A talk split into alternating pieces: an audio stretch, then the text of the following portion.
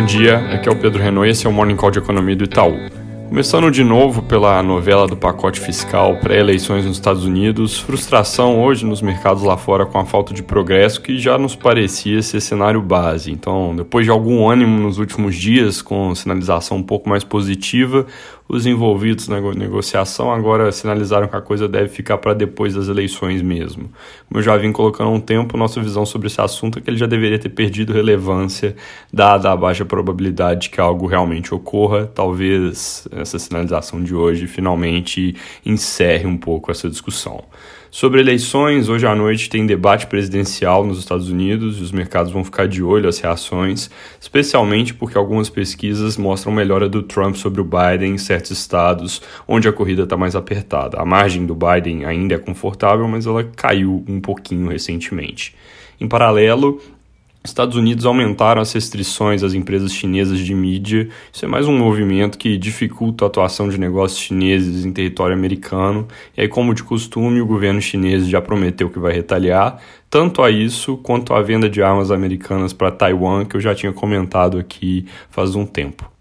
Para terminar o internacional passando pela Europa, o índice de confiança dos empresários na França interrompeu no mês de outubro a tendência de alta recente e teve leve queda como consequência da segunda onda do vírus. A confiança do consumidor na Alemanha também caiu. Sem grandes mudanças na tendência de alta de casos do vírus, a República Tcheca entrou hoje em lockdown, então se juntou à Irlanda, e na Itália, a região de Roma deve implementar um toque de recolher a partir de amanhã. Aqui no Brasil, Possível votação de autonomia do Banco Central que eu comentei ontem acabou sendo adiada para o início de novembro, aparentemente porque não tinha acordo entre os líderes do Senado para votar. Eu tinha mencionado que esse era um tema que estava parado há um tempo e que surgiu meio do nada em uma semana de pouca atividade legislativa, então tinha uma chance boa de acabar não acontecendo. E aí o mesmo comentário vale para a próxima sessão da semana que vem, porque apesar de ter um tema pouco relacionado com eleições, esse projeto pode mesmo assim ser prejudicado pelo calendário eleitoral e também pela disputa de sucessão no Senado com a tentativa do presidente Alcolumbre de se reeleger.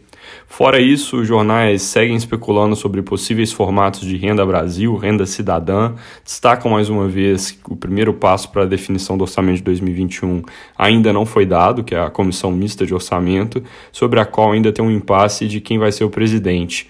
Com isso, vai aumentando o risco de ter definição do orçamento só no início do ano que vem. Isso, naturalmente, estenderia por mais tempo o ambiente atual de incerteza.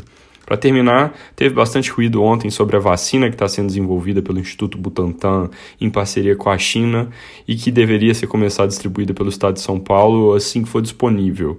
É, o ministro da Saúde tinha falado recentemente que o governo federal vai comprar cerca de 50 milhões de doses, mas ontem o presidente Bolsonaro disse nas redes sociais que o governo não vai comprar. Isso, segundo a Folha de São Paulo, aconteceu por causa de reação dos seguidores do presidente nas redes contra a vacina chinesa.